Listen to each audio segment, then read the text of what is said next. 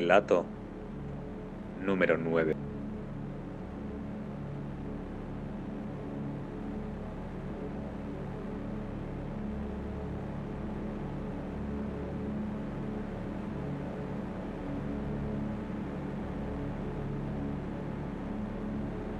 Hoy, día 3 de julio de 2021, eh, vamos a contar la historia de la banda española de los 90 llamada Cercado de Grasa.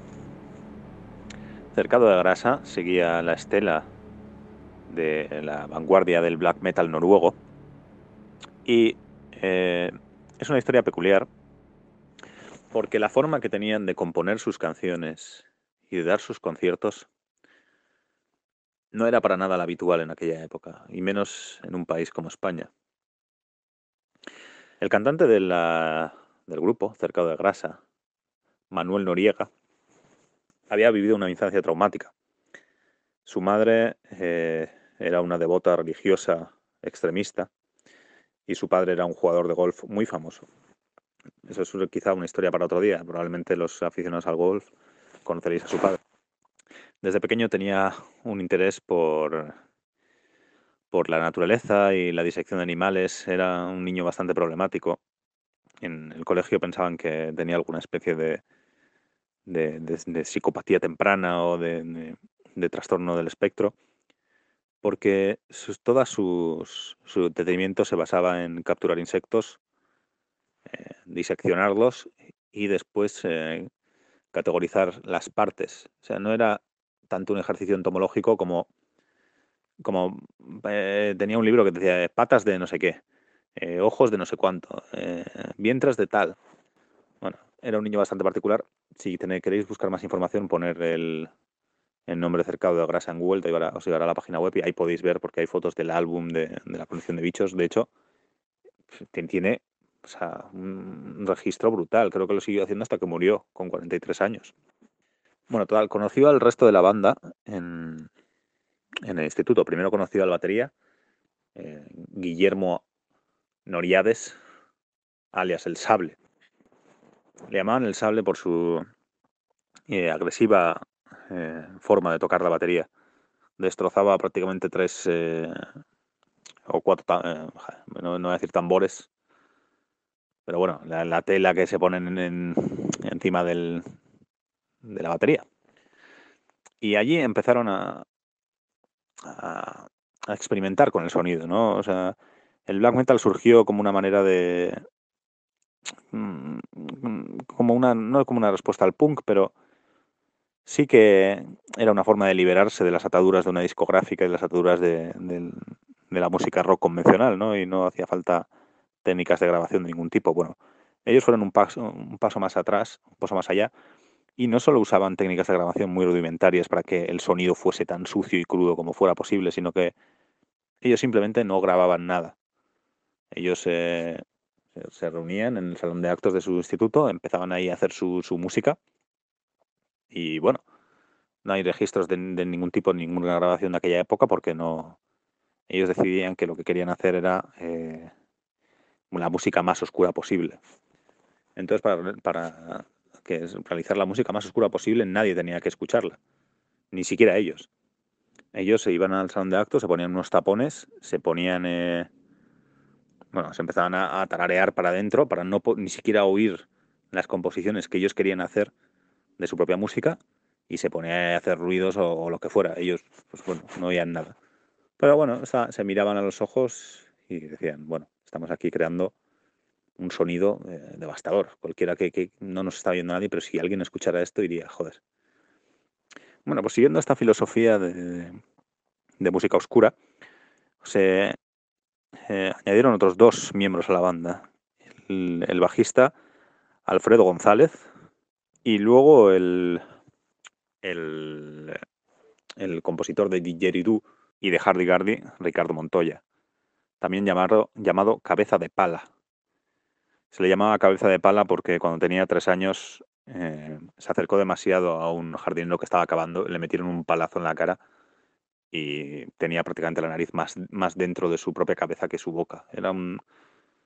Bueno, tenía un rostro peculiar, pero bueno, para el tipo de música que querían hacer, Y además, obviamente, probablemente lo metieron en el grupo por, por la pinta que tenía, porque ya me dirás tú qué clase de, uso le puedes dar al Hardy o al didgeridoo en una banda black metal.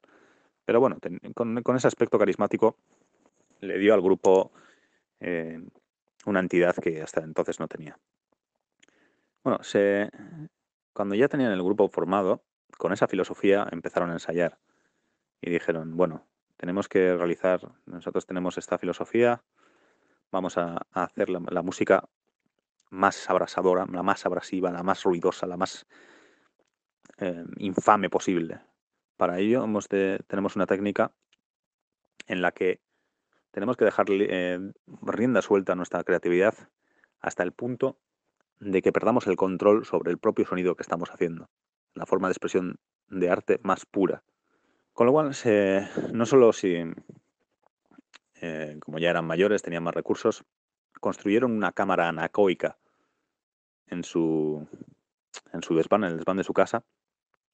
Una cámara anacoica es una sala completamente insonorizada y en la que no oyes absolutamente nada, es, bastante raro, hay cero eco y si pasas mucho tiempo adentro te vuelves loco y te puedes escuchar tu, propia circulación. Bueno, se metieron ahí dentro con unos tapones eh, pues, prácticamente que llegaban hasta el tímpano.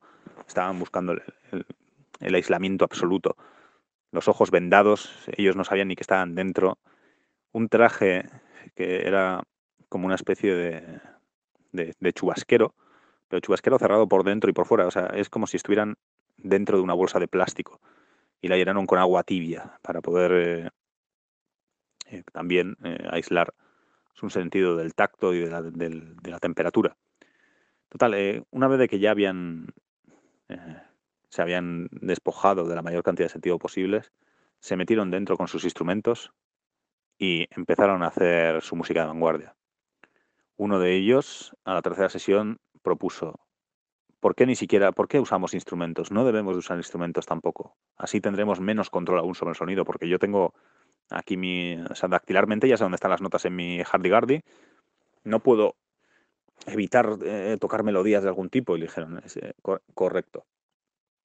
Y así estuvieron eh, con esas sesiones, de, vamos a decir de grabación, porque nadie, o sea, era imposible grabar eso. O sea, no, era imposible porque no habían puesto ningún aparato de grabación. Pero bueno, después de 300 sesiones, ellos sabían que tenían algo nuevo entre manos, algo único, ¿no? Total, eh, después de un año, decidieron grabar su primer single. Entraron dentro de la cámara necoica, pusieron una grabadora de sonido en, el centro de ellos y le dieron al play. Bueno, al, botón de grabar. No sé qué distribución tendría aquel aparato. Bueno, pues lo que salió de aquella grabación los dejó helados. Cuando salieron de aquella cámara completamente exhaustos, vieron que ya había anochecido. Dijeron, pero ¿cómo puede ser si hemos venido aquí a las 7 de la mañana? Somos eh, black metaleros, pero para hacer música nos lo tomamos en serio y madrugamos. ¿Qué, qué, ha pasado? ¿Por qué, ¿Por qué es tan de noche? Miraron el calendario y habían pasado casi cuatro semanas. Dijeron, esto, ¿por qué nos sentimos así? Se miraron los unos a los otros y estaban completamente demacrados, completamente consumidos, estaban totalmente deshidratados, corrieron rápidamente al baño, empezaron a beber agua, prácticamente, es que estaban, eran como pasas, eran, estaban totalmente drenados. Miraron la, grabación y había una canción de 20 segundos. En esa canción, los primeros 16 segundos, era una canción de black metal prácticamente normal. Pero los últimos tres segundos, la música se interrumpió y salió la frase, no olvides cómo te gusta el rostro de tu padre. Bueno, esa, ese, ese evento, esa circunstancia tan extraña, no lograron entender qué es nada de lo que pasó. Su familia estaba muy preocupada, sus amigos no sabían dónde estaban, sabían que estaba que tenían unos amigos eh, que eran músicos de vanguardia que hacían cosas extrañas, pero dijeron, bueno, pues tal vez eh, se han desaparecido los cuatro, estarán haciendo algún experimento suyo de aislamiento extremo o cualquier cosa. Pero después de cuatro semanas una grabación de 20 segundos. No había interrumpido, nadie había interrumpido la grabación. Todo lo que se grabó, esas tres semanas se condensaron en esos 20 segundos de grabación. Mm, ellos dijeron, bueno, es la primera vez que escuchamos la música que hemos hecho. Esto es lo que ha salido, este es el producto. Hemos conseguido crear realmente una música con estructura y con letra. ¿De quién es esa voz? ¿Es tuya la voz? Empezaron a grabarse cosas porque ya llevaban tanto tiempo aislándose de su propia voz que hablaban en lenguaje de signos y comparando las, estas de grabación y se dieron cuenta de que cada sílaba de esa frase era de uno de ellos, con lo cual había una simbiosis extraña entre los miembros del grupo. casi prácticamente eh, consiguieron crear el grupo de música perfecto, un grupo de música que era una simbiosis absoluta entre todos los miembros. Bueno, cabe decir que esa canción de 20 segundos la lanzaron como single y se volvió un éxito, un éxito brutal entre los, eh, los oyentes de aquella época. Era una corriente minoritaria, los fans del, metal extremo en España en aquella época. Es un, era un grupo jerezano, por cierto, no lo he dicho, pero en Jerez aquel, aquel, aquel single fue mm, un éxito brutal. Se pasaban las cintas, eh, eh, había una, especie de red de distribución de, underground brutal que sacaba como unas 300 o 400 cintas diarias. Todo el mundo era fan de aquel grupo. Todo el mundo era fan de esa, de esa forma de hacer, de esa nueva forma de hacer música. Total, intentando replicar ese éxito, volvieron a entrar en la cámara necoica cuando hubieron recuperado eh, su salud y cuando hubieron recuperado su forma. Y lo que hicieron esta vez fue eh, prepararse, porque ellos no sabían cuánto tiempo iban a estar allí.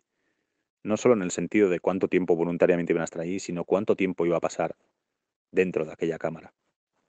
Bueno, pues metieron comida dentro, eh, se aislaron completamente el problema de, tener antifaces y tener todos los sentidos aislados y de, prácticamente no saber dónde estás es que comer en esas circunstancias es completamente imposible. Pero bueno, ellos estaban más comprometidos con, la música y la melodía que con la nutrición. Así que les dio un poco igual. Dijeron, bueno, tal vez esta, esta comida aquí crea algún tipo de, de, disrupción en nuestra música y bueno, veremos a ver qué efectos genera, ¿no?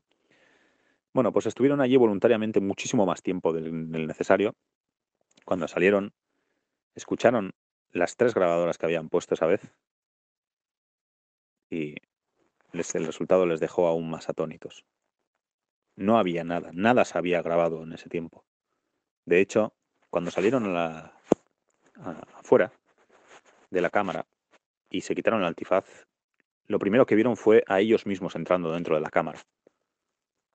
Y es lo último que vieron de ellos. O sea, se quedaron trastocadísimos porque dijeron, joder, pero esto, de hecho, se supieron que ellos, que eran ellos mismos los que entraban en la cámara y no otros, por el testimonio del resto de, los integrantes del grupo, porque ellos no conocían su propia apariencia.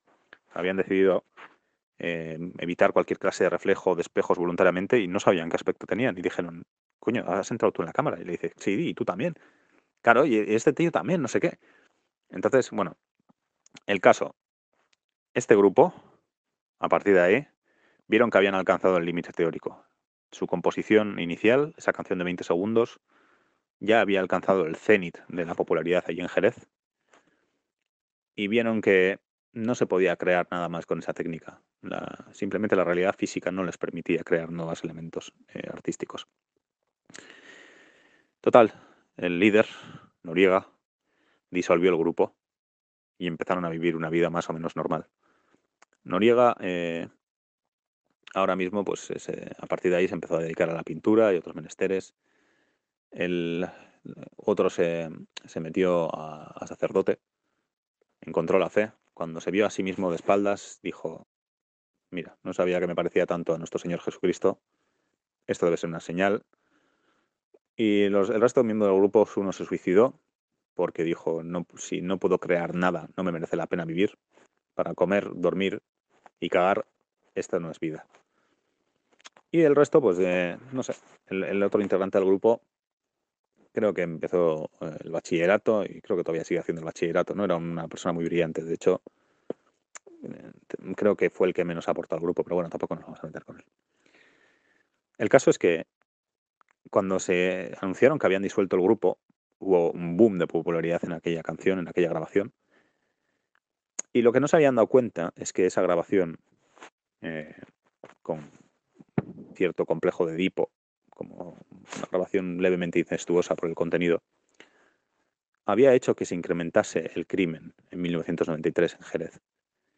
Esto es fácilmente comprobable. Si entráis en la página del INE y veis las estadísticas de crimen de aquel año, a partir de febrero hubo un pico brutal. O sea, cuando, cuando, estaba, cuando esa canción se volvió más popular, hubo un pico de los homicidios en Jerez, pero que como nunca ha habido en la historia de España, en ningún periodo, ni siquiera en la guerra civil hubo tantos asesinatos y tantos homicidios y tanta muerte. Y bueno, tal vez es un poco precipitado achacarlo a, esa canción en sí, pero dadas las circunstancias extrañas en las que se compuso, dada eh, pues eso, todas las, características de, eso, de, casi de viajes en el tiempo, de, cuatro personas realizando música de una manera poco ortodoxa, que a lo mejor una de las teorías que, que barajan los miembros del grupo ahora posterior y en entrevistas recientes es que sin querer habían realizado algún tipo de ritual, pues tal vez de, del tipo de los que hacía Lester Crowley o alguna cosa parecida, invocaron alguna especie de, de espíritu maligno que poseyó sus cuerpos, sus mentes y la grabadora aquella. Un espíritu maligno versado en las técnicas de grabación analógica por algún motivo. Tal vez el espíritu de, John Cage. Nunca lo sabremos. Pero ahora estáis advertidos. Ahora sabéis qué es lo que le pasó a la sociedad jerezana. Tal vez es una. aquel repunte en la evidencia fue un fruto de la sugestión, o tal vez tiene algún elemento sobrenatural. Desde luego, hay ciertos aspectos de, la composición bastante inquietantes. Así que podéis encontrar en internet. El grupo es completamente desconocido ahora mismo, pero tiene unos fervientes seguidores, casi todos en la cárcel. Así que estáis avisados, escuchadlo bajo vuestro propio riesgo y nos vemos en el siguiente episodio.